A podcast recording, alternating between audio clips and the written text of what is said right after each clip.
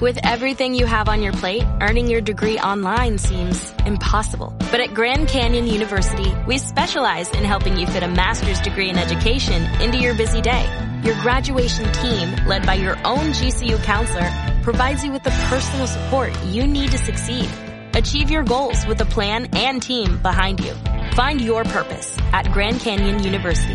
Visit gcu.edu.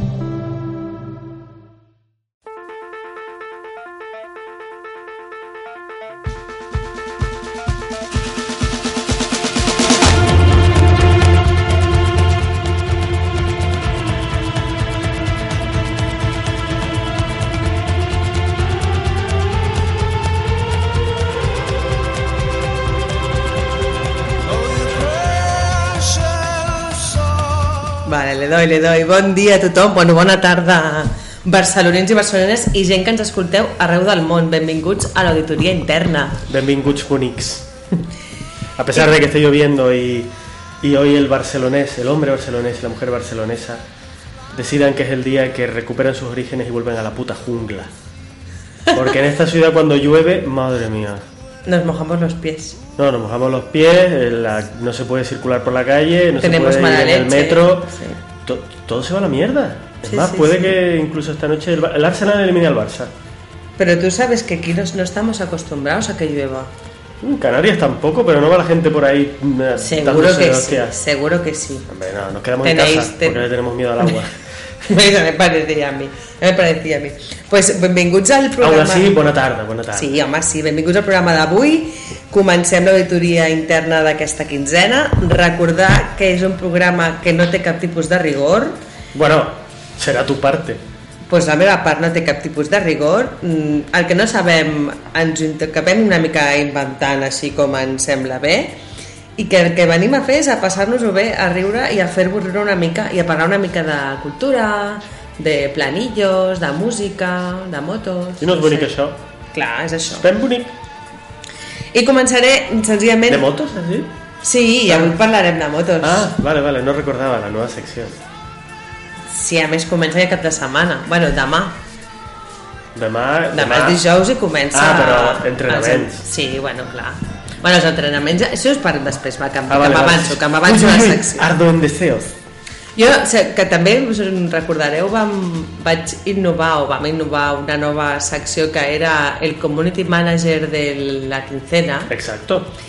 i aquesta vegada, eh, després de que vam començar parlant de, de Potorro, arroba Potorro Conservas gourmet, me acuerdo. Aquest cop potser és més aviat una crida de, de, pel community manager del Xavier Albiol Uh, que Una després crida- de que l'11 de... Pues espera, espera, vas a hablar de Twitter, ¿no? Sí, Pues ah, espérate. pon, pónmela, pónmela. Espera, espera.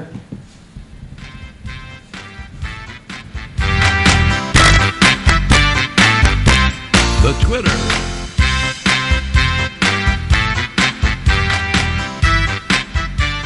Now let's Vale, Venga. ahora, venga.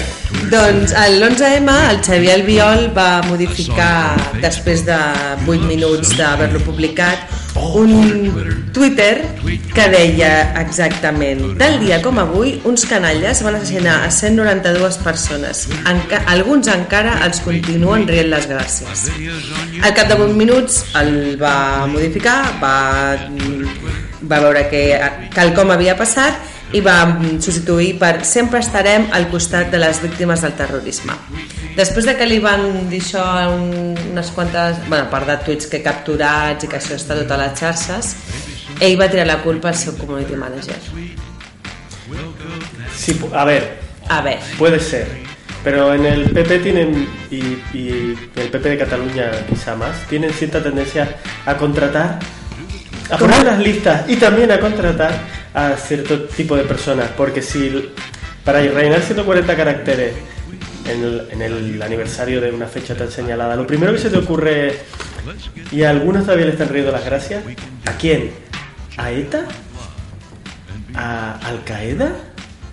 realment, mm, bueno, aquest community manager o li toca... A mi també que em sap greu al community manager del Biol. Total, Total. Tot i així, els propers programes el que farem és tractar cagades que fan els community managers. Ah, bueno, eso, por supuesto. Hay muchísimas. Muy a favor de las cagadas, porque así... A ver, una cagada en Community Manager llega a mucha gente, así las mías parecen menos. Claro, por eso. ¡Viva! Lo que haremos es terapia para... O sea, terapia. ¡Viva las cagadas! Viva las cagadas de los community managers porque esta gente se dedica a ello y cobra por esto. Es verdad. Tú y yo... Bueno, la puedo cagar en el curro, jefa. ¿Qué Claro, pasa? ¿qué Mira pasa? los Community Managers. No pasa nada. Y solo comentar una sola cagada que es algunos de los errores que cometen los managers es intentar ser muy cool para que su marca, la marca que ellos patrocinan y las cuales se están detrás, se están dando a conocer, pues tenga este deje hipster, cool, a la moda, indie, como lo queramos decir. Y hubo un ya. entre Policía Nacional Eh, muy fan.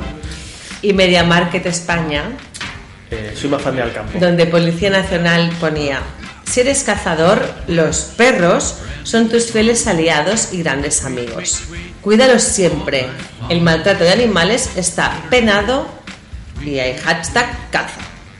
Mediamarket España contesta, arroba policía, nos parece una idea brillante. Ahora solo falta cuidar que no se cace animales. Policía Nacional contesta, Media Market. ¿Tan mala es tu empresa, tiendas y productos que tienes que hablar de nosotros? Entre, abre paréntesis, bueno, al menos tienes buen gusto. Y cierra paréntesis. Y tengo que decir que este tuit firma Carlos. A ver, yo, yo no es que me entusiasme la casa, pero si MediaMarket, el community manager de, de MediaMarket, lo único que tiene que hacer es estar tuiteando de otras cosas que no tienen que ver con su empresa, pues eso es que se aburre. Eso es que se le... A mí me pasó el otro día, tuiteé una cosa desde el móvil ¿Sí? y estaba activada la cuenta de auditoría interna. A ver, no pasa Pues nada. esto es otro- Mis mira, mierdas pues- y las de auditoría interna son parecidas, pero Esto- imagínate que lo hace el community manager de Hay un momento, un momento, que tengo tu tweet sobre esto. Que es que eh, confundirse de cuentas. Volkswagen México eh, publicó: Estoy idiotísima. Muy bien. Bueno, creo que era la community manager de Volkswagen México Pero está que bien, se está bien porque siempre equivocó. pensamos en los coches, el Volkswagen. Pues no, Volkswagen es una mujer. En este caso, la, intentando feminizar la marca porque yo la sé. community manager. Bueno, pasa res. Pasa res. No, no, no pasa nada. A mí este, este error no, no. se lo aplaudo incluso. Me lo imagino diciendo así como muy pija, ay, estoy idiotísimo. Ay, ay, ay, me he equivocado. Ay, viva México. El iPhone 6 me lo acabo de comprar y todavía no controlo. Pero aún así, mira, se lo, se lo aplaudo.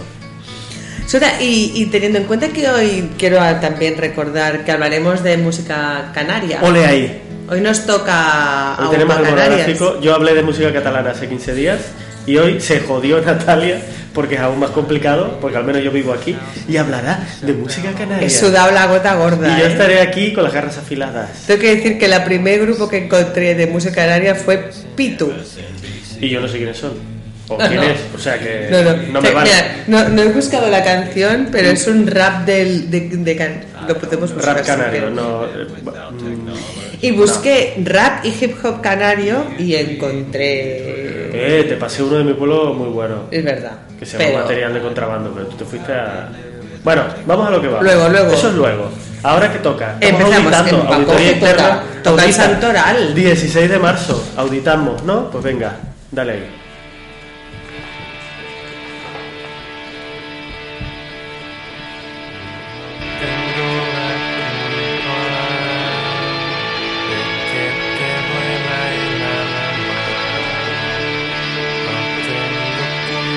Venga, voy ya, que tengo ganas de llegar a las dis- distintas secciones del programa. Además, hoy es cortico, no sé qué pasa el 16 de marzo. Que Que. era un día complicado. No habían quedado todos, que. No, que no, no sé, o murió poca Tenían gente. agua. El 16 de marzo debió morir poca gente. Ah, porque por era un buen probabilidad. día. A ver, ya lo hemos hablado, Natalia. Se suele celebrar el santo el día que muere. Cuando más gente muere, un día que muere mucha gente, más probabilidades hay de que haya muerto alguien en olor de santidad. Pero si, si muere poca gente, menos probabilidades hay. Hoy tenemos, bueno, Santopedia. Santopedia presenta a siete santos. Vale, va. Y uno está cogido ahí un poco por los pelos. Sí. Como un santo se le coge un pelo... Bueno, da igual. Bueno, los pelos explico, de dónde. ahora lo explico porque es el, pues seguramente como era lo antiguo, pelo largo de la cabeza. De la la, gente, la gente iba mucho también, puede ser. Eh, Hablamos poco de santas. No quería decirlo, pero... bueno, pues pero yo- lo digo. Las que hay, Ya, pero lo digo. las que hay. El santo del, del que está cogido por los pelos, pi- opino yo, es el, el- el santo del día para Santopedia. ¿Por qué? Porque es el santo patriarca Abraham. Vale. Abraham hablamos del del Antiguo Testamento, o sea, antes de que naciera Jesús, antes de que se fundara el, el- el cristianismo, pues era santo. Y, y además, aparte de, bueno, era, no lo era, se eligió después, pero él vivió antes de, del cristianismo y es un santo cristiano. Entonces, eso ya me parece un poco cogido por los pelos. Y por otro lado, eh, ¿tú qué sabes cuándo murió? Un 16 de marzo. Tú no lo sabes. Si en la Biblia me parece que a lo mejor vivió 750 años. No te van a decir, "Ay, y además el día que murió un 16 de marzo. No lo sabe. Lo Entonces, pusieron hoy, Mm. pues mira, por, por ponerlo, por, por eso, porque había poco. Pues mira, hay un hueco el 16 de marzo, pues Santo Patriarca Abraham, que es el patriarca de las tres grandes religiones monoteístas. Encima de eso ahí.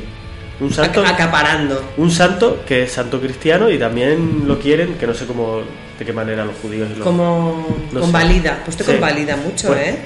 Ser santo y por, por tres. Sí, pero ¿cómo se llama? Un santo en... es- mira, esto nunca me lo he preguntado. Un santo en la religión cristiana, ¿qué equivalencia tiene en la religión judía y en la musulmana? ¿Es un... Harper? Harper Abraham, no sé. Y un... Further. No sé, bueno, pasamos. El, el- voy a decir el, el otro. Otro San Abraham. Hoy es San Abraham. Mira, mientras Natalia se revuelca por el suelo, se va a salir la pis. Eh, tenemos a San Abraham Kidunaya, que era una anacoreta, compañero de San Efrén, que pasó más de 50 años en el desierto. San Abraham Kidunaya es patrón de Shakira, Beyoncé, Rihanna y familia lejana de Kanye West y las Kardashian. Las cardas, ya no podía faltar. Kiduraya Estoy llorando, ¿eh? Kiduraya me sonaba esto. Luego tenemos a Santa Eusebia, Ah, bueno, ¿ves? ¿Ves? ¿Ves? Muy bien. Una santa. que era una monja francesa y es la santa patrona de todas las tías abuelas. ¿Quién no tiene una tía abuela que se llama Eusebia? Pues mira, yo, Varias. pero, pero podría. Luego tenemos a San Heriberto, que fue un obispo alemán, que es el patrón de la churrería de mi pueblo. Y tú dirás, ¿por qué? Y Pues porque la única persona que conozco en el mundo que se llama Heriberto era el hijo de los dueños de la churrería de mi pueblo y iba conmigo a clase. ¿Y cómo lo llamabas? Eri, Eri. sí, Heriberto. Me llamaba poco porque era muy grande y yo le tenía miedo. Pero era Eri, no era Berto. No, Eri, Eri, Eri o Heriberto. Era repetidor y obeso y, y fuerte, por esos motivos. Entonces, pues, intentamos no cabrearlo. Luego tenemos a San Juan Sordi, que es el santo patrón de la GAES infantil, Muy bien. de todos los niños Sordi. Luego tenemos a San Julián de Anazarbo, que era de Anazarbo, en Cilicia. Esto está hecho adrede para que hable yo. Que es- Cilicia está en la actual Turquía. Ah. Hay muchos santos eh, italianos, muchos santos franceses, pero también muchos turcos. Esto hay que estudiarlo. Pues eh, San Julián fue atormentado por largo tiempo y después de eso, para terminar de atormentarlo, lo metieron en un saco con serpientes y lo precipitaron al mar. Entonces yo lo considero el santo patrón de la mala suerte y el despilfarro de serpientes. ¿Tú te si- imaginas? Si, lo vas a tirar al mar en un saco, ¿para qué metes serpientes también? Ya. Si se va a morir igual. Pero yo imagino como una, una comi- un comité de torturas. De, Sí, vamos a muy a lo loco, inventarnos. muy a lo loco. Venga, vamos a arrancarle. Ah, vamos a beber vino y, ¿sabes? Nosotros como comité. Sí, claro. Y, y a pensar. y brainstorming de torturas. ¿Qué se está llevando ahora? Habría un, un Josie, un de las torturas diciendo, uy, lo de tirar al mar en un saco de serpientes está en 2014, no se está llevando nada. Ahora se está llevando más pues un poco pues lo que es asar a la parrilla, en vida, claro. Quizá para el año que viene está viniendo lo de despellejar. Pero de las serpientes está muy out. Es que yo lo considero un despilfarro. Eso era para cuando había dinero. Porque lo, lo llenabas con serpientes el saco y luego lo tirabas al mar. O una cosa o la otra, si se va a morir de todas maneras. Para que no volverá nadando. Luego que si el tema de, la, de piedras en los pies para Bueno, hundir. da igual. El pobre murió así. Ya solo por eso merece. merece Sí, sí, bien. ser nombrado. Y tenemos el santo que para mí, mira, doy un toque a la mesa. Es el santo del día. Puedo hacer como yo en Cabestag en la competencia. Claro. que hago, pero aquí es más fácil. Ya está. A ver. Bien. Eh, San Papas. Así, Papas. Que es el santo patrón de los chiringuitos. Con su cervecita, sus aceitunitas, sus papitas bravitas. Y su- me sonó a eso. Y, ta- y también me parece que están los santos y él está en una categoría superior. Bueno, está santos, luego arriba estaría Jesús y la Virgen. En medio tenemos super, los super santos. Se me ocurre por ahora solo se me ocurre este porque están los papas que han sido santos y está este que es San Papas. Además en plural. Me, me acaba de venir una cosa a la cabeza. ¿Tú te acuerdas de la película Le llamaban Body? ¿Sabes que no la he visto nunca? Keanu Reeves. la canción, claro, la película, claro, pero es de estas cosas que se juntan que nunca la he visto. Con Pretty Woman y Ghost y no, Pretty estas- Woman sí la he visto. Ah, vale, y vale. vos también, pero bueno, le Pues se llaman- llamaban Body. Le llaman el- Body. Le llaman. Le llamaban. Creo que se le llaman Body. Y que en inglés se llama Breakpoint o algo así. Y que acaban de ser un remake. Pero no me hagas caso. Jolín, sí que sabes. Porque como no la he visto. Pues a, a Keanu Reeves, el jefe de Keanu Reeves, se llama Papas. Hostia, pues oye, su santo. Felicidades, señor jefe de Keanu Reeves, que era como del FBI o algo de eso. Sí, ¿no? del FBI. De para allá, de, era De como California. policía. Si sé de qué va y todo, si sé que es un policía que se infiltra y luego Hombre, se... está muy bien entre Sí, el, porque- Patrick, el Patrick Swayze y el, Claro, y además el yo estaba en la edad que, que todos mis amigos tenían monopatín y a mí no, y a mí no me lo regalaban, pero bueno, yo quería Pero- hacerlo, pues ver, ver pero no iban Body. Pero no iban en No, pero surfeaba. Ah, Pero sí. a ver, las películas de Le llaman Body, había una también que era del Valle, no sé qué. Había películas de skaters y de surferos, pero no la vi, se me juntó una cosa, se me juntaron cumpleaños, supongo, y no pude ir a- al cine a verla. Bueno, pues esos son los santos de hoy. Molt bé, ¿y sabes hoy quién cumpleaños? Te voy a hacer una pregunta. Tú me preguntas una cosa Vale. y yo te voy a contestar con otra pregunta. ¿Has Vale. visto True Detective? Sí, La primera temporada. solo la primera temporada porque tú me dijiste que la segunda era una mierda. La segunda es una puta mierda. ¿Tú te acuerdas del segundo capítulo de True Detective? En el que se descubre que Woody Harrelson no es tan buen marido como sería, sino que tiene un lío ahí Ujú. con una chiquita que está muy buena, que le pone las lo que es la la mamandurre, o sea, todo lo que es las mamellas en la cara y el culamen y el tanga y, y se le sienta encima y se le quita la camiseta. Sí. Una chiquita, bueno, pues cumpleaños. Maja, una chica Madre, maja. madre mía, me estoy temblando. Alexandra Ana Dadari, bueno, cumpleaños la actriz. Ah, que yo no la había visto en mi vida, tuve que buscar, pero ¿y de quién es esta mujer? Pues eh, nació en Nueva York el 16 de marzo del 86, cumple hoy 30 años. Muy bien, felicidades. Es una 30 actriz- añitos es una buena... Es una buena edad y en ella, bueno, nos lleva. Nos lleva ella a los 30 años como llevo yo la calvicie. ¡Súper bien! Bueno, ella la lleva mejor. Eh, pues se dio a conocer por interpretar eh, un papel en, en las películas de Percy Jackson, que creo que son películas estas de, de post niños preadolescentes. Y, y en películas de, de La Matanza de Texas y todo esto. Pero yo la conocí en toda, toda desnudita en True Detective. Y veo Pero- que también ha participado en un, en un videoclip, ¿no? Sí, del grupo. Pero es que, pero no, que, no quiero hablar de esto porque esto era solo porque tenía que decirlo. Pero no voy a estar hablando. Yo podría estar hablando una hora de, de Vale, esta vale. escena, de este capítulo, de esta serie. Pero, Pero voy, no voy a quedar como feo y sucio. No. Vamos a hablar de algo. No, no. más, más. Hoy cumpliría, no, vamos, esto, esto lo tenía que decir, ya está, ya lo dije. Alexandra Anna Dadarío. Pero no, vamos a hablar de un señor que hoy cumpliría 91 años, pero que no los puede cumplir porque murió en el 2004, y que seguramente nadie de nuestros oyentes ni tú misma conozcas. Se llamaba Luis Ernesto Miramontes Cárdenas. Es, fue un químico mexicano nacido en Tepic, Nayarit, el 16 de marzo de 1925 y que falleció en la Ciudad de México el 13 de septiembre del 2004. ¿Por qué mm, sale la Wikipedia? O sea, ¿por qué lo he encontrado yo? Porque fue el inventor del primer anticonceptivo oral. Toma ya. Entonces dije, pues mira, vamos a hablar de los anticonceptivos orales. Vale, va. Bueno, un poquito. Venga, tampoco. para echar un tema esta tarde. Bueno, ya que abajo en el, Aquí abajo en el a la Fontana. estaban haciendo un taller de sexo, la más de instructivo. Sí, con consoladores de colores. Con consola de colores y condones y con un trivial ahí, hacían preguntitas. Y mucha adolescente. Y mucha hormona. La mayoría, mucha hormona, Se mucha. notaba. Entrabas Olía, olía intenso. Y como dice mi madre, el batume tiraba para atrás. Batume es un olor intenso y Ah. poco agradable. Pues olía, olía intenso y, y- y ácido, ¿sabes? Olía ahí bonico. O- Sí, sí, sí. Oh, sí. Pues era muy- cuando he llegado había encima de la mesa seis consoladores ahí eh, puestos y me ha hecho he pensado, mira, mira, uy, aquí.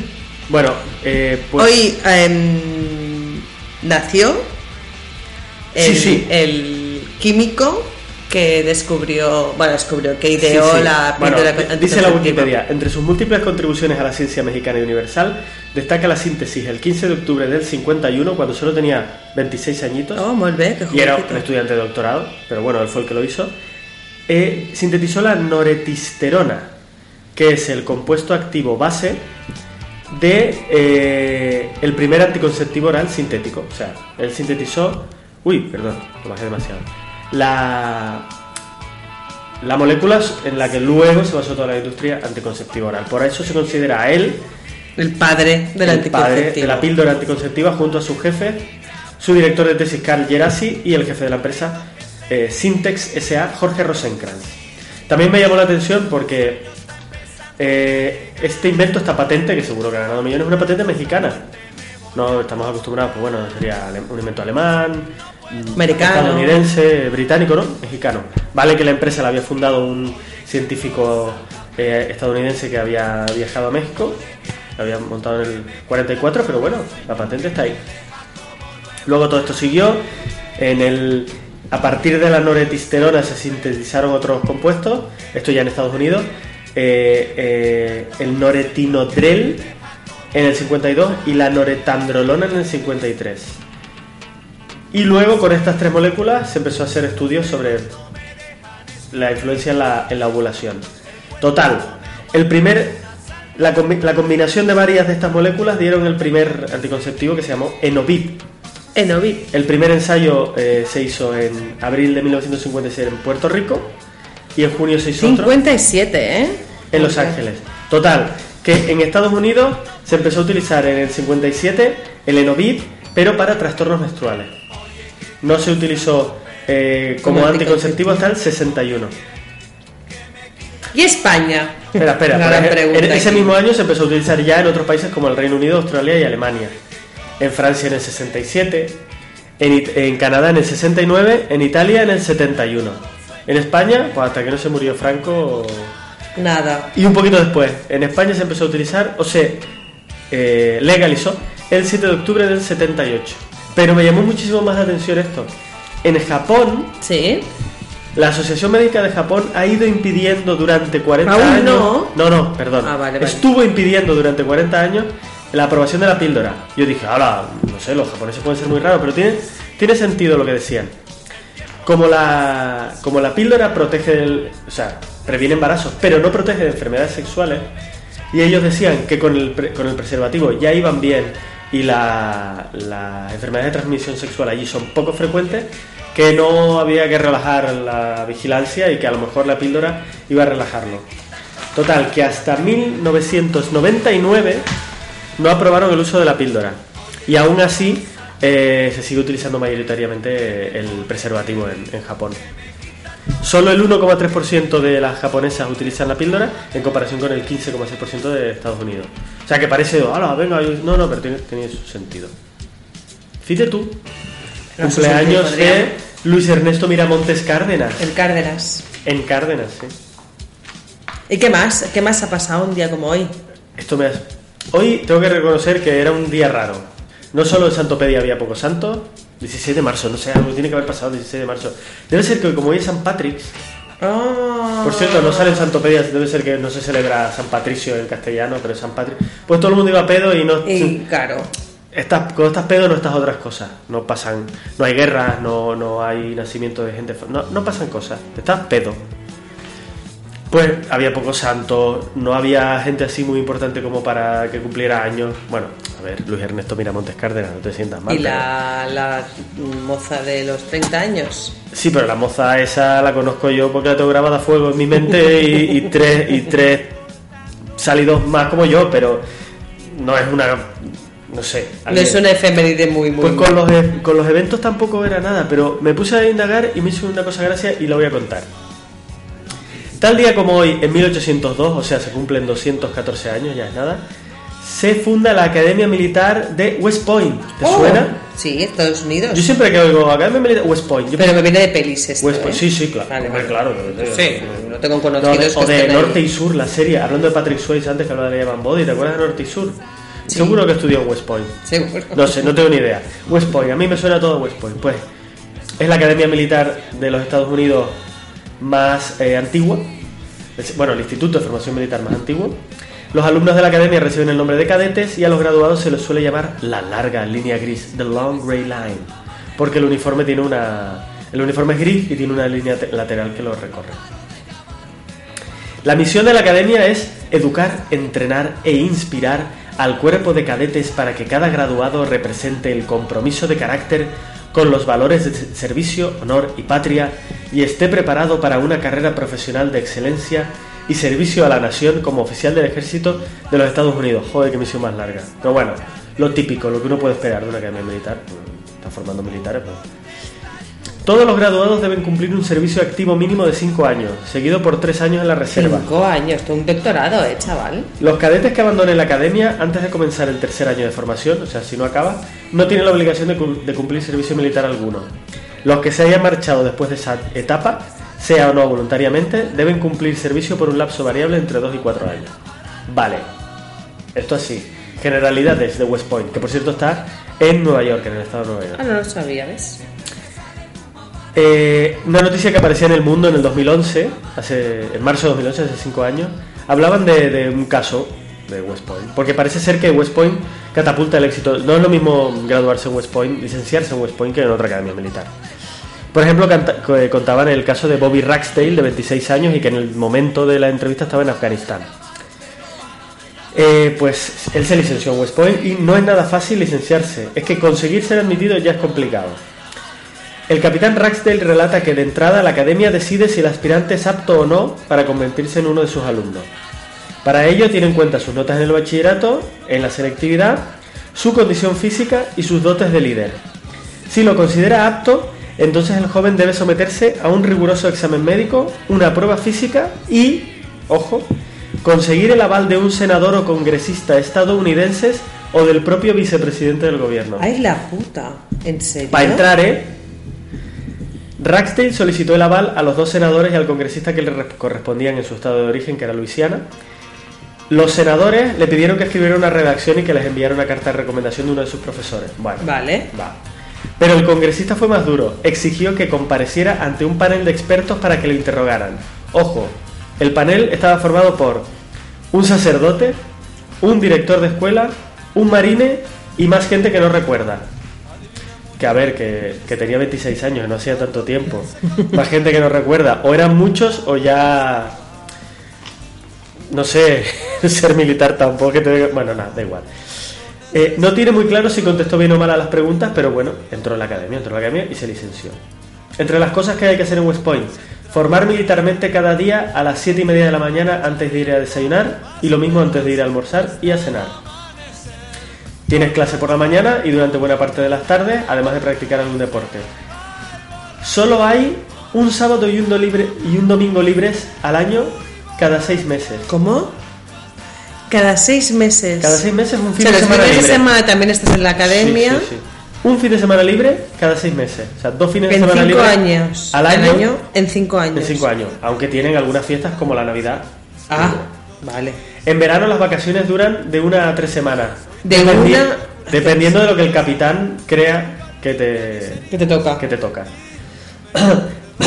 Tienes que estar siempre de uniforme y no puedes practicar el sexo.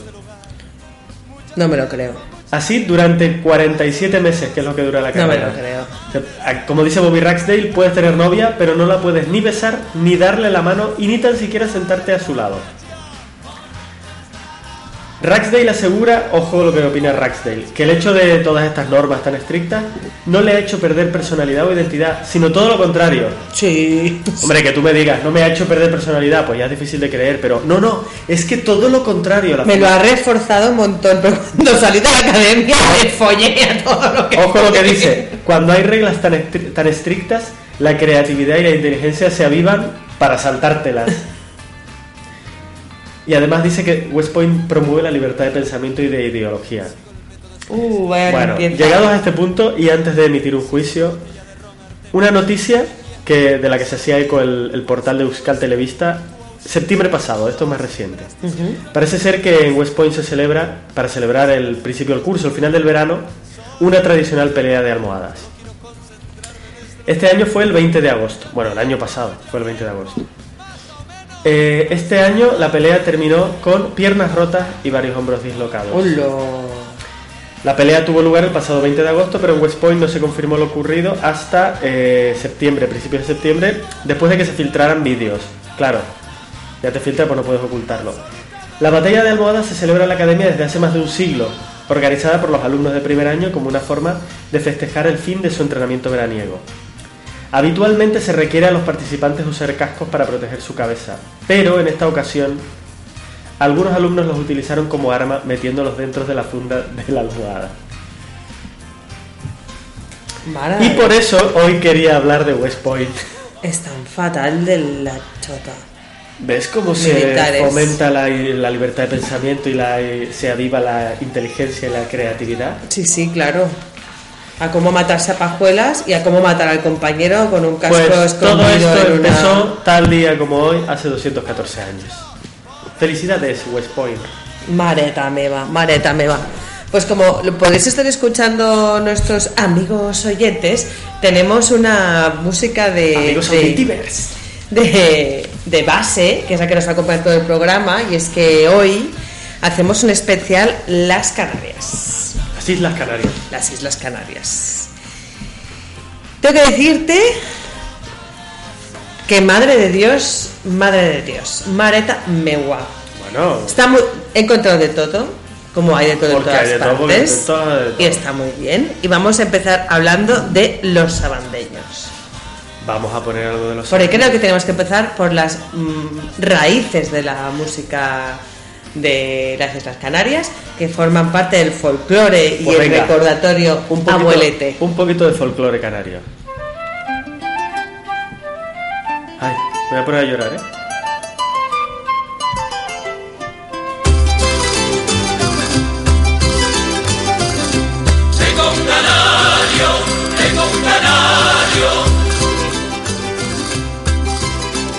Yo voy hablando, ¿eh? Si acaso, porque si no esto se va a alargar.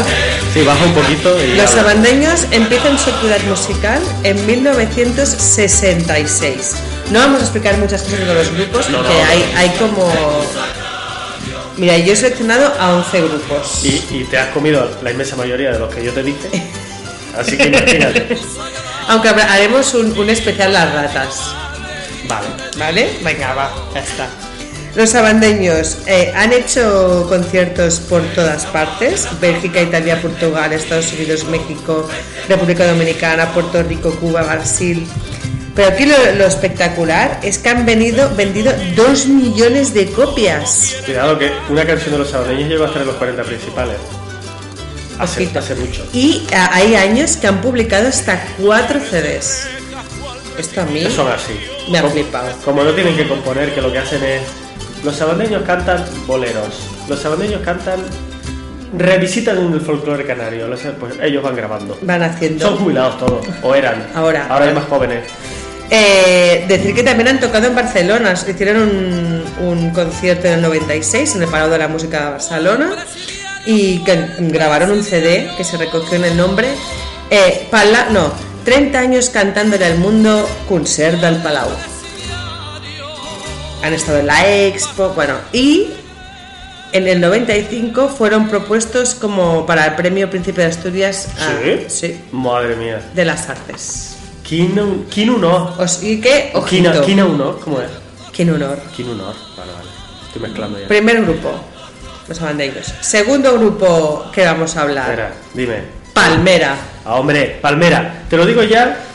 Esto, es, esto era cuando aquí triunfaba Tequila, allí no nos hacía falta porque teníamos a Palmera. Es que, a ver, Y esta canción seguro que la conoces más gente. década de los 70 empezó llamándose Finales, finales de los 70, principios de los 80. mediados. Empezó, ya, Empezó. empezó llamándose. El eructo del bisonte. Exactamente. Y son de Santa Cruz de Tenerife. Aunque en el.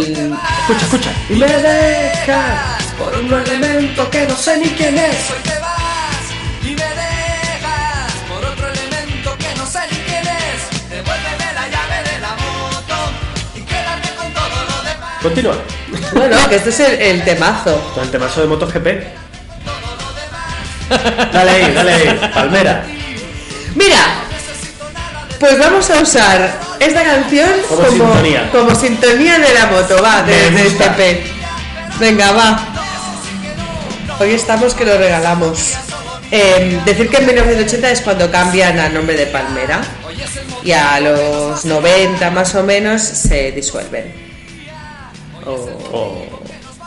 Pero lo petaron, ¿eh? Lo petaron En Canarias, mucho. claro. pero- Este es el gran hit, gran hit. Estos también, hay un vídeo rulando por ahí que estos actuaron también en la tele a nivel nacional, en algún programa de tipo aplauso y estas cosas. Y, y está muy guay. Hay otra canción que se llama Lucy, Sí, aquí está. Muy ochentero, esto. Es, es- música de su tiempo, no se puede negar.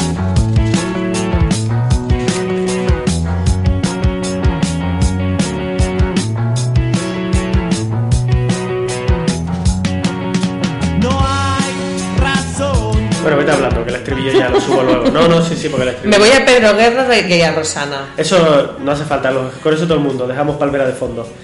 Habla de ellos, pero Hablo de ello, sobre- solo, solo por encima. Pedro Guerra, decir que empezó a actuar públicamente en fiestas populares de la isla con 16 años. Su padre era alcalde de su pueblo. Su padre, eh, bueno, Pedro, Pedro Guerra Guerra. nació en, en, Weimar. en Guíbar, Guímar, Guímar. perdón, en Guímar, y su padre era el primer presidente del Parlamento de Canarias Sí, y senador por el Partido Socialista Obrero Español. Se murió ya hace tiempo. Pero, ostras, me, me impresionó.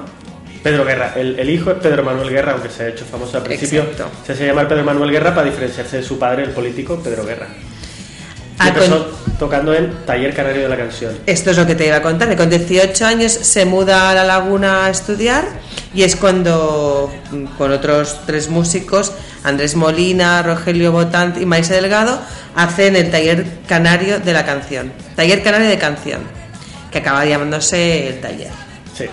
Luego él se fue y Taller se quedó Rogelio Botán y Andrés Molina. Exacto. Y él empieza su carrera en solitario en el 93, que es donde va a Madrid a, a- empezar a, A, vivir. Libertad, a Libertad 8, que es donde van todos los cantautores. Y donde conoce a Ana Belén, a Víctor Manuel, a Al Sabina, a Marta, a Marta Sánchez, Madre mía. a Paloma San Basilio. Y de aquí pues eh, empieza a hacer CDs, en el 97 empieza con Tan cerca de mí, pero en el, en el 2001 lo peta con, con el canto al mestizaje, que dicen así. Escucha, escucha un momento.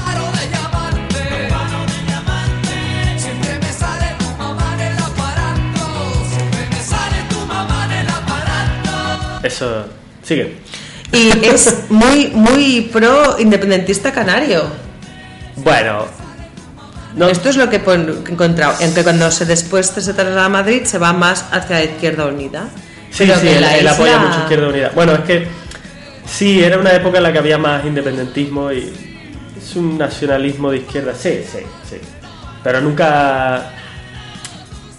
Bueno, yo era muy pequeño cuando él empezó, a lo mejor hablo aquí. Pero no, no recuerdo un, una- un posicionamiento tan, tan grande en favor de. Vale. Luego pasamos a Rosana. Rosana Arbelo Gopar, nacida en Lanzarote en el 63. eh, empieza haciéndose muy famosa en un festival de Benidorm donde ella escribió la canción de la que ganó. Y también estuvo haciendo canciones para Azúcar Moreno.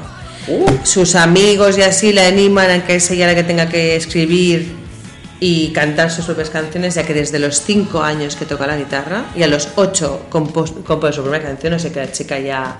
Con eh, todo ese tiempo que lleva y a todos los discos le pone de nombre Luna algo. Exacto, entonces empieza en el- en el 96 con Lunas Rotas, en el 98 con Luna Nueva, no hace falta decirlos todos, ¿eh? Aquí también hay eh, el talismán, bueno, aquí van de canciones, no hace falta, he puesto unas cuantas, pero No, todo las el voy, a- no las voy a las- poner. Como tengo yo el control, no las voy a poner.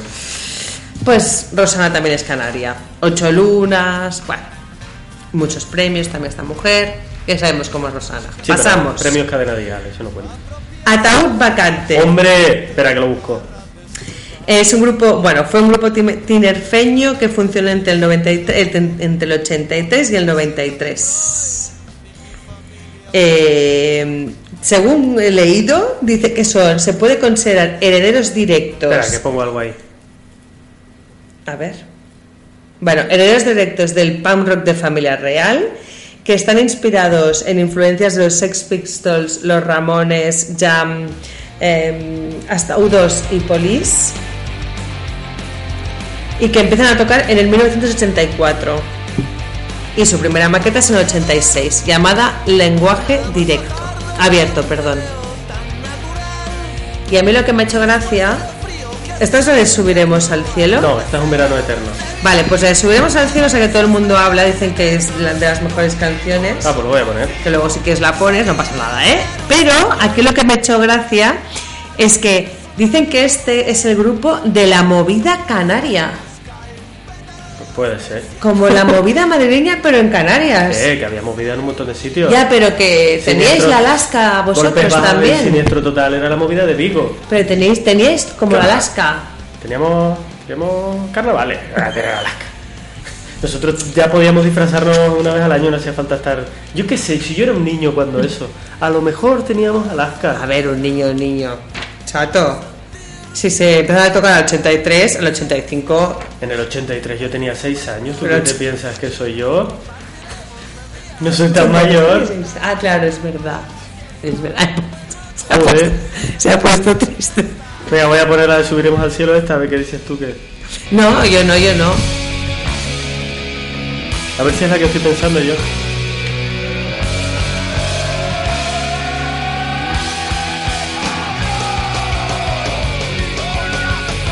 Es que de, de Ataúd Vacante yo no he oído mucho, pero siempre he recitado unos versos de una canción que no sé cuál es, que decía Estoy hasta la polla de las libretas de ahorro, quito todo el mundo, el que se mueva me lo follo. Y nunca he sabido cuál es. Que sepas que también nos dejamos otros grupos A ver, de bandas punks isleñas que son Escorbuto Crónico, Familia Real, Chute de Esperma, Guerrilla Urbana Guerrilla Urbana. y sí, Conemrat. Sí. Conenrad y Guerrilla Urbana sí han sido más famosos. Es decir, que eh, estamos dejando grupos en el tintero. Y Asco también. Este no- no- No, no, no vamos a poner todo, pero que se sepa que hay variedad. Hay variedad dentro del punk rock.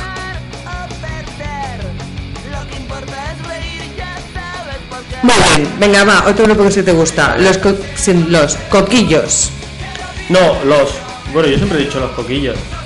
A ver, es Pero que me lo no, vamos a poner, ¿eh? no vamos a poner la que tú seleccionaste, sino la, la políticamente. Espera, espera, espera. Primero decir que es una banda procedente de las Palmas de Gran Canaria, que aún no habíamos dicho ninguno, y que fue fundada al principios de los 80.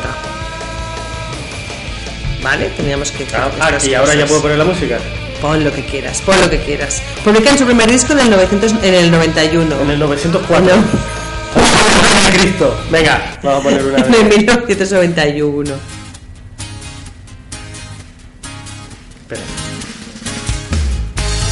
Vete hablando porque. Y esta canción que estamos escuchando se llama Báñate en las canteras antes que sea marroquí. Bueno, la canción se llama Bañate en las canteras, solo. En las canteras. Ah, esto me lo has hecho tú. Claro.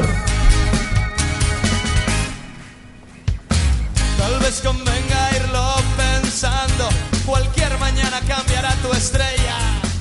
Y Escucha, que es, escucha. es una canción Regalo de Para estos tiempos no.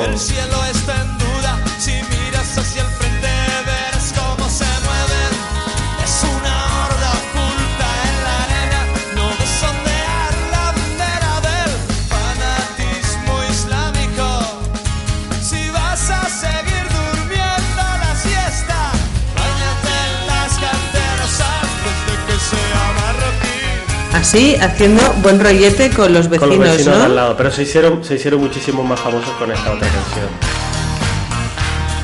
¿Cuál es esta? Borracho hasta la mañana. Ah, ves. Este es el exitazo eh, en listas de Colombia, Uruguay, ¿Ah, sí? Ecuador. Sí, sí, sí, lo petó, Ah, lo ve- petó. Yo lo oía hasta en, claro, en la sopa, pero claro, porque yo vivía allí, no sabía que lo había petado. Pues fuera. lo petó mucho.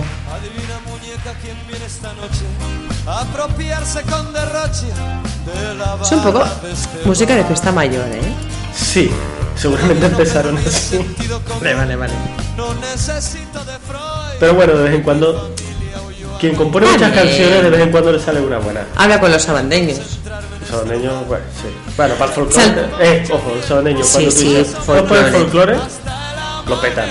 O sea que eh, otras cosas ya no me gustan. Nos vamos a unas gemelas. Que esto siempre sé que, al- que las gemelas. Tengo que reconocer, antes de que, por más que yo quiera ir aquí de, hay un programa de música catalana y otro de la canaria, como si hubiera un montón de cosas que me gustan, si somos, si atendemos a la realidad, en Canarias hay mm, mm, mucha mierda musical. En cuanto a mis gustos, y ahora vamos a reggaetón. Hay mucho reggaetón. Sí. Porque como es puente. Y pop latino. Como le gusta decir tanto a la gente, es un puente entre América y Europa. Sí. Pues claro. Pues, pues hay Pues Gara, Gara, Gara, Gara y Loida se encargan de hacer parte del Pues puente. venga, vamos a poner el, prim- el primer éxito que tuvieron. Creo, el primero o el segundo, el que lo. El otro día, mira, ahora vas a escuchar el principio de la canción. Y te voy a decir que este principio de la canción lo utilizó el objetivo el otro día en el anuncio de su programa. El objetivo de Ana Pastor.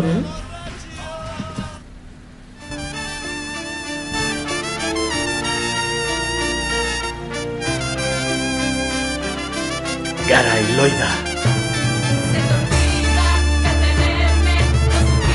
Ya, yo pongo esa cara también. Natalia está poniendo caras, pero como es la radio, no, yo también. Decir que estas chicas tienen. Nada es que lo petan mucho en, en Lo petan mucho, lo petan mucho, que está, no digo nada, que lo petan mucho.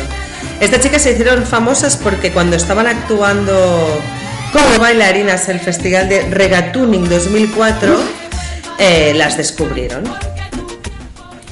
Un, un productor las descubre y dice, venid nenas, que es lo que os voy a dar cosa rica, y Que graban que se un dice, disco. los productores de reggaetón lo que suelen decir. Ven que te doy, dale papi, dale papi. Dale papi y graban 40 entre las dos, que es el nombre de la primera, Del primer. CD, que vende 50.000 copias solo en Canarias. Madre mía. Y van, esto les da mm, trampolín para actuar en el Madison Square Garden de Estados Unidos delante de más de 25.000 personas. En 2006 graban el segundo, Hombres con pañales. Bueno, Y ya no quiero hacer, aquí no quiero decir nada más. eh, te puedo decir que hubo un Callejeros. ¿Te acuerdas cu- cuando Callejeros Sí. iba a barrios chungos? Sí. Pues el único Callejeros que grabaron en Canarias lo grabaron en su barrio. Un barrio de Santa Cruz que se llama Añasa. Y fueron a su casa, entrevistaron a su familia y ellas hablaron desde. Estaban de, de gira y hablaron desde vete tú a saber dónde, vía Skype. Bueno, cámbiamelo esto, ponme a Fue el Fandango, por favor. Espera que lo busco. Estos son más moderniques. Aquí yo ya me Fue el quedo Fandango y empezamos a ¿Qué llegar a los canción- 2000. ¿Qué canción te pongo? Eh, La pues primera la que, esté. quieras. La primera que esté. Esta, Salvaje. Fue el Fandango es un, es un dúo formado por Alejandro Acosta y una cantante cordobesa que se llama Cristina Manjón, que es más conocida como Nita. Y estos se conocen un día y el chico está en un momento de parón con su grupo que se llama Mo- Mojo Project. Ah, Mojo Project, sí, sí, sí. Es El verdad, chico mira, está- ese no te lo había dicho. Dime, cuéntamelo. Que, que Mojo, no, que Mojo Ah. Project, de verdad. Y Cabeza Borradora te lo tenía que haber dicho también. Están así de parón, se conocen, el chico dice, ay, pues estoy de parón, yo, ay, pues podríamos hacer algo juntos, ay, yo canto flamenco, ay, pues yo soy así más de DJ, ay, pues vamos, venga, dale. Y le dieron, mira, mira, escucha. Salvaje soy, como caballos en la niebla. Salvaje soy, salvaje soy. Bueno, mezcla no me- funk, flamenco, copla y electrónica. No me desagrada. ¿Cómo? Que no me desagrada. No, no. Hay canciones que a mí me- hay una canción que he escuchado antes que me ha gustado, ¿eh? No, pero no la vamos a poner que vamos a marear aquí. eh. eh esta. ¿Cuál? New Life. Shiny. A ver, vamos a ver. Shiny Soul. Yo soy más así, esto tiene un inicio así setentoso. ¿No? Es más.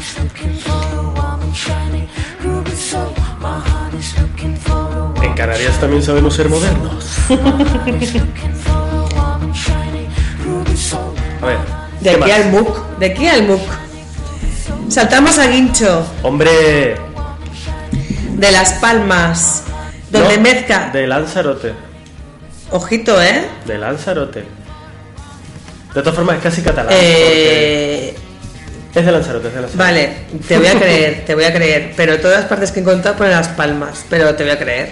Porque es de Está Lanzarote, en la provincia de Las Palmas. Ya, pero. Pero está puede- puede llevar a error. Está afincado en, en Barcelona, Sí. medio catalán ya. Podría ser un, un, un nexo entre el programa del otro día y este porque lleva tanto tiempo en Barcelona que... Es nuestro punto en común, Guincha.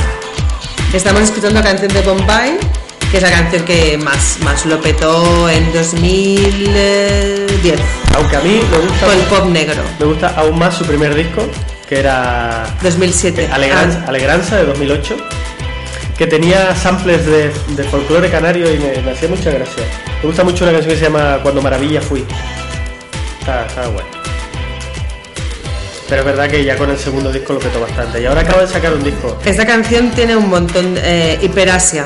Sí. Creo que hay una canción también de Sí, pero no, es que es una, eh, una colaboración con la Mala Rodríguez, pero lo que he oído no me gusta, así que no lo voy a poner. Vale, habéis visto, ¿no? Que hoy soy yo la que lleva la música, pero él acaba decidiendo. No, es que el que programa es de Carlos. ¿eh? Podemos, no, que, Más pode- claro. que queda un montón de gente. Que ya sé, que no a poner pasa nada. Cuatro canciones cada uno. Pop Negro, que es la, el álbum que estamos escuchando ahora con la canción de Bombay, Mundo Sonoro y Rock Deluxe lo ponen como mejor trabajo del año. Que lo sepamos. Saltamos a Pumuki. Estos también son modernikis y no los tengo yo muy controlados. Pumuki es eh, una banda de indie pop. Ya está. mm, La canción se llama Si desaparezco. No sé, la puse porque era la primera que. originario de Icot de los Vinos. ¡Hombre! En Tenerife. Sí, sí, en Tenerife. Están. Sabes que Tenerife es como un triángulo invertido, ¿no? A una- en una punta a la derecha estaría Santa Cruz, más o menos. Pues ellos son de la de arriba a la izquierda, del otro lado de la isla. Bueno, empiezan en el 2003. Noé, Jai Ramírez, que son hermanos, y Adam Zeus.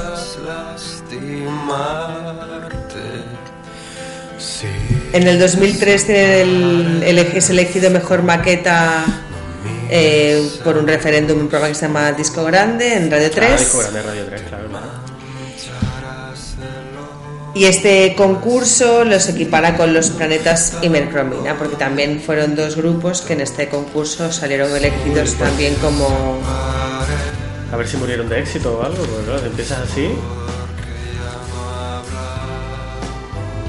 El primer concierto, que es otra cosa que quería así comentar, de este grupo se celebró el 14 de noviembre en La Orotava Hombre, 14 de noviembre de qué año, porque no estaba yo allí. del 2003, en la segunda edición del Festival OCA. Ah, sí, Orotava. Oca es, o sea, es Orotava, no sé qué, alternativa. La sé ahora mismo, no me acuerdo de qué. Y mm, también actúan en el, bueno aquí van empezando a crecer. Se estaba quería dejar sonar la canción pero bueno. Em, empiezan a crecer van a hacerse más famosos. En el 2008 tocan en Barcelona el Auditori en una en un concierto que se que participan ellos junto con otros grupos eh, como Nacho Vegas o Lagartija Nick en un, un concierto que se llama Las leyendas de los planetas. Es un homenaje que se hace a los planetas. Si te fijas también Sí, tienen un, tienen un Parecido- rollo lánguido indie, indie lánguido. Sí, sí, sí. Hay otra canción que no sé si la creo que está buscada también que se llama Gara, que trata sobre la leyenda de Gara y Jonai, Jonai, Jonai, Jonai, Jonai, Jonai. que es una de las relaciones aborígenes más importantes de las Islas Canarias, que esto no lo sabía. Y para esta ca- canción grabaron un videoclip en directo y en plano secuencia en el mismo corazón del Parque Nacional de Gara, de- exacto. La Gomera. El lago, exacto. Donde se puede escuchar un- en la canción, en el, el videoclip, un trozo del, del Silvo Gomero. Ah, pues mira, no sabía yo todas estas cosas, lo buscaré. Mira, eh, fue el Fandango y, y Pumuki no los tenía yo controlados y me, me han gustado. Y otra canción que también hemos buscado que se llama Plus Ultra. ¿De Pumuki también? Sí. Mira, la pongo.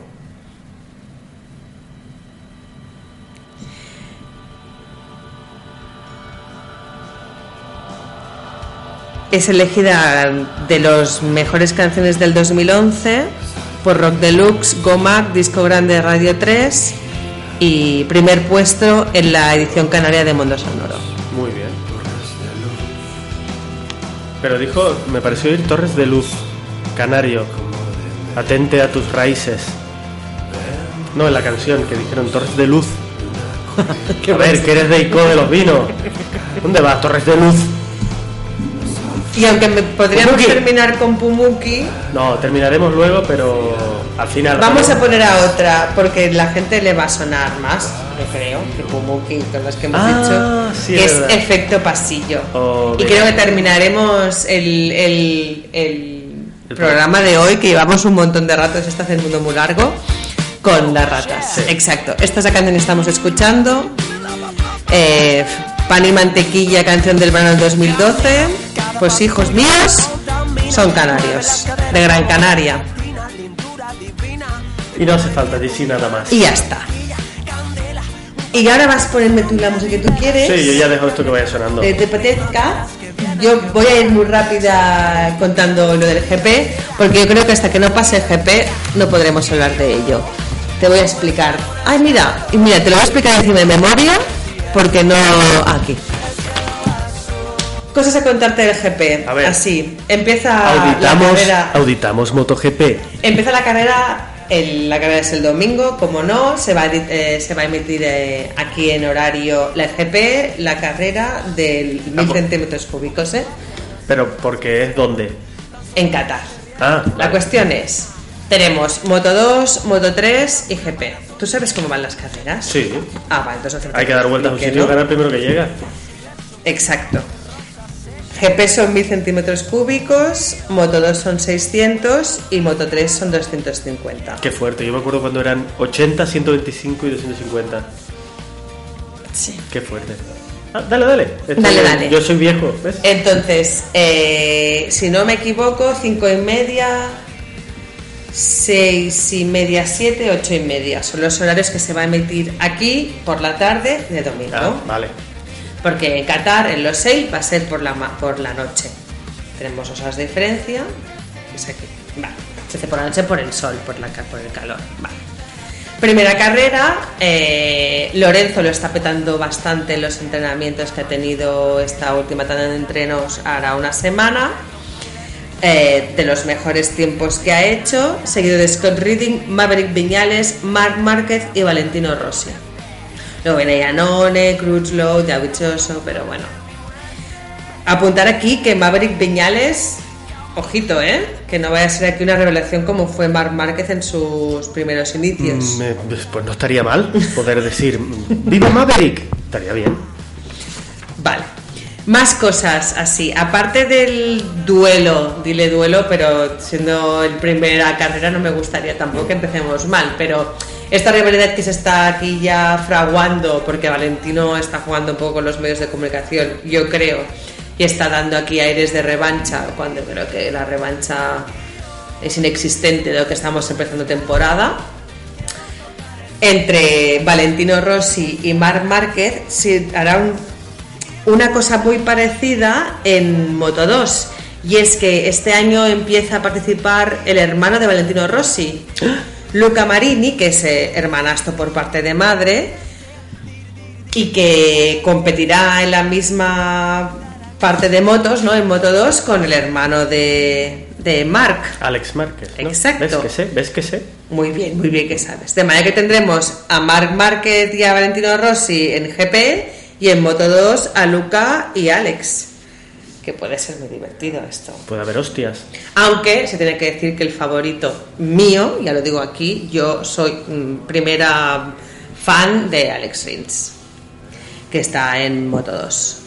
O sea que la carrera de motos no solo es el GP. Ya sé que todo el mundo que le gustan las motos lo sabe, pero, no, yo me gustaría de- Las carreras de. Moto 3 son muy vibrantes, están siempre ahí todos juntos. Sí, porque ¿sabes por qué? Una, porque hay mujeres. No sé por qué. Hay Ah. mujeres corriendo, que eso también mola mucho. ¿Corriendo? ¿Qué cabrones? ¿Por qué no les dan una moto? La tienen.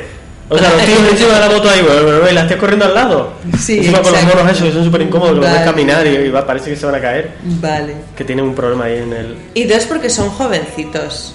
Y están como... Están... Yo lo sé porque yo veo a la gente que hace las prácticas cuando voy a hacer prácticas del carnet de moto y me veo a mí que lo único que quiero es no caerme ni hacer el ridículo, con lo cual consigo hacer el ridículo y ves a los jovencitos que dicen no sé coger una moto y ya le meta ahí, ¡eh! y tiro para adelante. esa es mi opinión sobre Moto 2 y Moto 3. las Es prácticas parecida a la mía, eh, te digo. Comentar también que Valentino cumple años hoy, no puede ser, ¿no? No, habría salido. El miércoles pasado, perdón. Decía O sea que ya tiene 38 años. 37. 37. Ha hecho 37. Vale. Lo que pasa es que en el último programa... Suficientemente mayor para que deje de quejarse ya. Estuvimos, Valentino. estuvimos hablando en el último programa que él había dicho que cuando se retirara quizás se iba al Dakar, ¿te acuerdas? Que se vaya o, para o coches, pero ha dicho que le quedan dos añitos, Madre mía. que quiere continuar. Lo van a llamar Cuarentino Rossi. Que quiere, oh. Esto es como, ¿cómo se llama? El programa ese de, de coches, ay, de coches de, de fútbol, ¿El chiringuito? el chiringuito. Hostia, me acabas de... Bueno, Un poquito, un Joder. poquito, ¿eh? Bueno, esto. Que él ha dicho que quiere renovar por dos años, que, quedan a- que quiere renovar encima por Yamaha, que quiere quedarse y que... está bien, me parece que él considera que le queda mucho por llorar y por eso quiere seguir ahí, al pie del cañón, llorando. Y aquí no quiero decir nada, yo voy a la mía, ¿eh? No quiero decir nada, pero ojito con Lorenzo en la primera carrera, ¿eh? Vale. Creo que... Que va a ganar. Yo creo que sí. Y no me gusta, no quiero. Yo creo que el único Pero que está- quiere que gane Lorenzo es Lorenzo. Lorenzo. Se ve- ha hecho muy buenos entrenos. Vamos a ver mañana chico es y bueno. el viernes qué hace, pero bueno, Valentino sí que sí que sí que és cert que sempre són els entrenaments a reserva. És a la carrera cuando Valentino se reserva en los entrenamientos, la caga en la carrera y llora después. Son sus tres movimientos. Movi- movimentino Muy bien, pues hasta aquí las motos. A de ver, para darle- No quiero llevarme a... No. Si ¿Qué estoy de acuerdo contigo, no tiene gracia el programa. No, no, ya está, venga, seguimos. La- el próximo programa después de Semana Santa hablamos de la carrera, Venga. a ver cómo ha ido. A ver qué le ha pasado a Valentino, si se cayó o algo y le echará la culpa a alguien. ¿Qué- ¿Quieres decir, explicar tu, tu planning? Sí, voy rapidito, porque plan. Ah, out. yo, el, el mío in es rapidito, porque simplemente voy a recomendar eh, a un autor de novela gráfica y como es jovencito y solo tiene dos obras, pues ya está, eh, acabo rápido. El, el autor se llama Nadar. Bueno, Nadar es el nombre artístico. Nadar de na- como nadar, como me voy al mar a nadar. A nadar. Pues eso. Su verdadero nombre es Pep Domingo y es de Castelló de la Plana. Tiene es del 85, o sea que tiene 30 o 31 años, depende en qué mes haya nacido. Eh, desde niño eh, dibuja y, y- y- y le gustan los cómics. Viene a Barcelona a estudiar Bellas Artes. eh, gana el primer premio en el concurso de cómics Ciutat de Cornellá, en el Noble Villa de Portugalete, una mención honorífica en el concurso balear Rey en Jauma o varios accessits en certámenes como Crea Cómic o Injuve. Ha publicado historias cortas, fanzines, popó, popó, popó. Pero yo voy a hablar de sus dos novelas gráficas que publica, que ha editado Astiberri y que yo, que soy lector muy, muy, muy ocasional de novelas gráficas, entonces no soy un experto, pero tengo que decir que las dos me han gustado. Bueno, una me ha gustado mucho, la otra me está gustando mucho porque la estoy leyendo. La primera es Papel estrujado, 400 páginas, rústica con solapas, blanco y negro. Pues va de. Tiene varios personajes. Sus dos novelas gráficas se caracterizan por esto, por vidas, de esto que se llama Vidas Cruzadas. Reparto coral. Mira cómo papel. Bueno, da igual.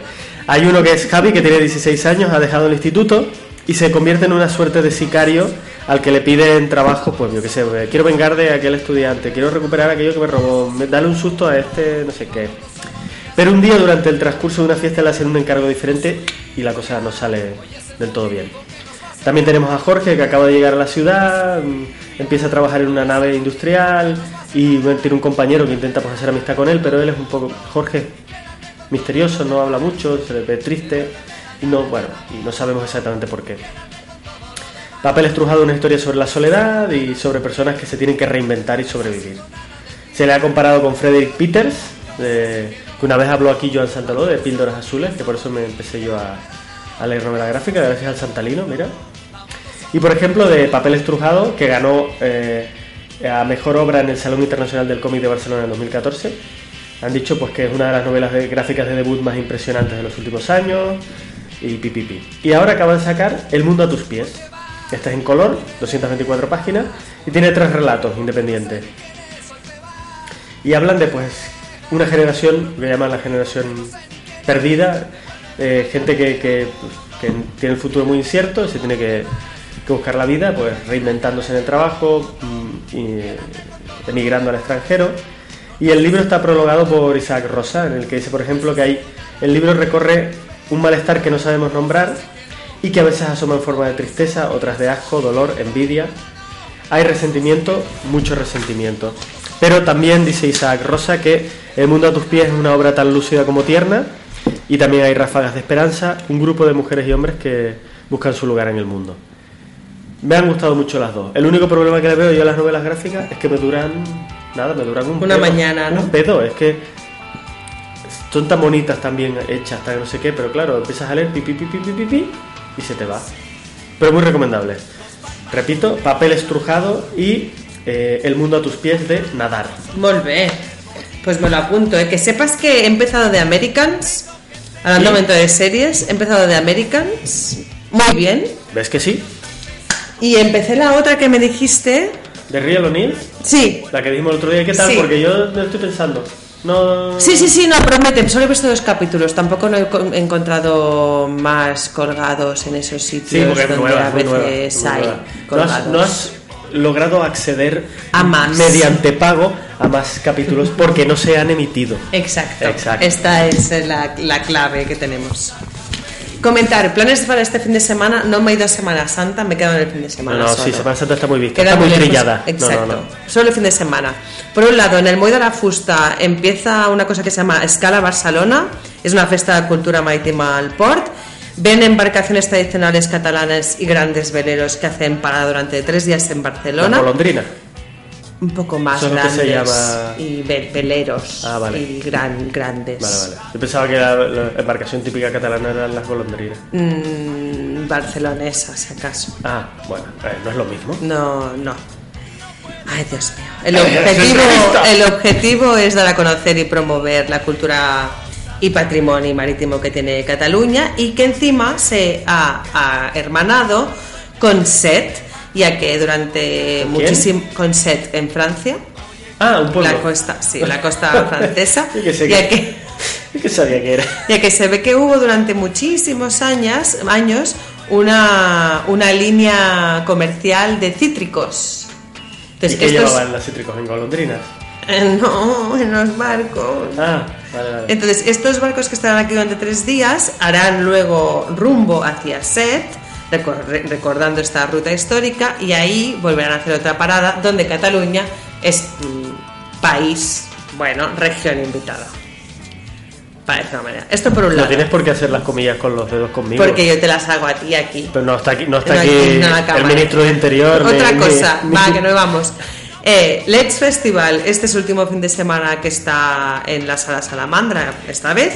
El precio de las entradas son 12-15 euros y te lo comento porque A ver, dime vienen Egon Soda, Bien. que lo este es un especial de ellos en este Sí, programa. sí, sí, sí, me gusta El, eh, Tremenda, Estos no los conozco. que son del Hospitalet, y eh, eh, Santos. Tampoco los conozco. Pues ya está, que sepas. Pero está bien saberlo. ¿Qué día era, perdona? Este sábado. Este sábado, perfecto. Pim pam pum. Y ya para terminar, este fin de semana también empieza hoy, esta tarde hasta el domingo, gratuito.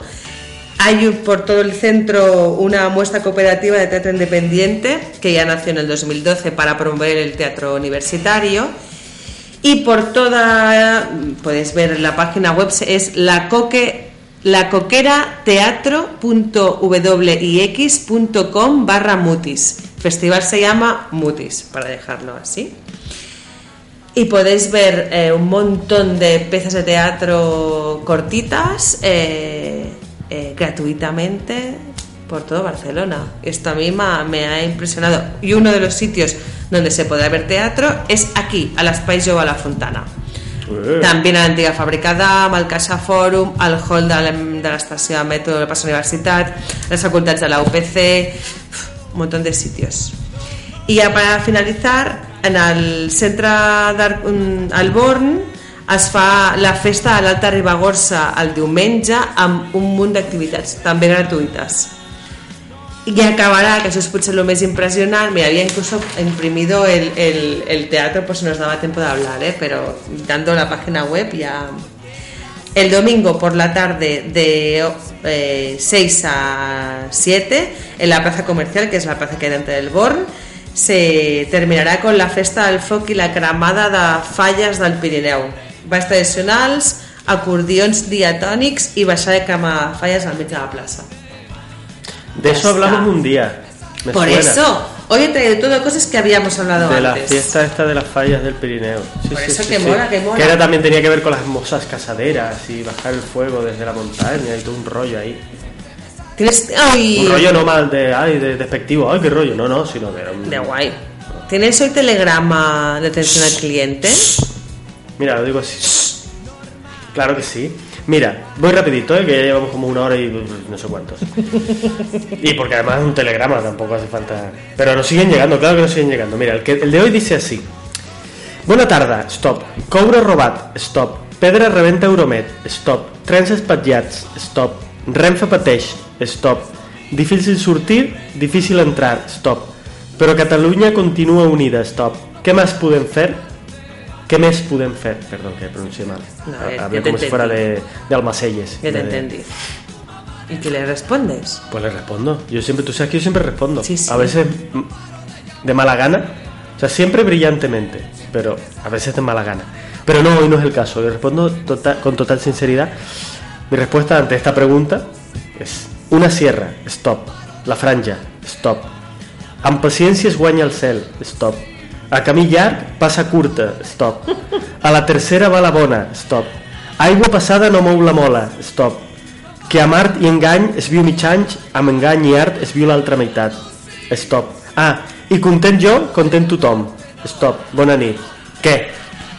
Sabiduría a manos llenas. Ya lo he visto. Refranero popular, ¿eh? A tope. Sacado aquí, muy Ah, ¿es bien. popular refranero. Todo esto es- me salió. Todo tú, a- de, de No, corazón. salió de mí. Ah, de- esto- esto- esta no, no, no, de ti, de tu ¿Las alma. conocías ya? De, tu- de tu alma folclórica tuya, de, de para ti. Molt bé. Y si alguien nos quiere mandar un telegrama, recordar que lo puede hacer a quina.auditoria.interna arroba gmail.com i que podeu interaccionar amb nosaltres en qualsevol moment, a qualsevol hora de qualsevol dia Exactamente. amb arroba auditora Interna. interna a través del Twitter. Interna o sin H, que a veces me preguntan por la calle. No, no, sin H, sin H. Auditora interna, en Twitter. I Todo jo crec. Que la cançó per acabar avui el programa és la cançó que ha escollit el Carlos del grup Las Ratas. No, me la pediste tú. Sí, pero tú me la, me la enseñaste, porque, Porque yo vamos- no la había oído, oído nunca. Porque vamos a empezar, vamos a acabar en todo lo alto. O sea, en vez de. ¿Cómo, cómo me has explicado que actúan esta gente? Las Ratas es un grupo de, creo que eran seis, batería, bajo, guitarra y tres cantantes barra showmans. Y uno de ellos que es tendente a ser, es, es- bueno, está grasunet, digamos. Todos los conciertos los acaban pelotas. Porque se va emocionando Y se va quitando y, ropa. se va quitando- y ya, bueno, ya es como, pues... Tradicional. Tradición. Y estaba consultando antes y resulta que, a pesar de que este grupo hace tiempo que, que no tocaba juntos, tienen la página web, han teloneado a grupos como este grupo que vamos a poner ahora, Las Ratas, han telo- teloneado a Sex Pistols, Prodigy, Manu Chao, Fermín Muguruza, Siniestro Total. Bueno, a ver, a ver, estos que han participado en el mismo festival. Defcon 2, Pero ellos tocaron a la una de la tarde y Defcon 2 tocó seguramente. a las 3. Y como van antes, los han Es más. Es más, esto- en uno de esos conciertos Prodigy. cuando dicen que telonearon a Manu Chao, yo estuve, y a Fermín Muguruza, yo estuve en ese concierto, y yo te digo que las ratas tocaron a las 7 de la tarde, ¿Ves? y Manu Chao y Fermín Muguruza a eso de las 3 de la mañana. Por eso, por porque eso. yo estaba allí. Eh, pero, oye, Eh, sí, han tocado antes. Los han, han calentado al, al- al personal antes. sacaron, sacaron, no sé cuándo, porque aquí pone hace poco, pero no sé de cuándo está actualizada la web, una ópera rock. Titulada Esto tenemos que buscar. Sáhara 1975, una ópera rock creada por las ratas y ambientada en la retirada española del antiguo Sáhara español. Maradeo. Ponme pues la canción de finalizar el programa vale, de las ratas, elegida. No para almas sensibles. Y hasta 15, dentro de 15 días. Perfecto. Bonanit a la Madrid y visca al Arsenal, ¿eh? Oh.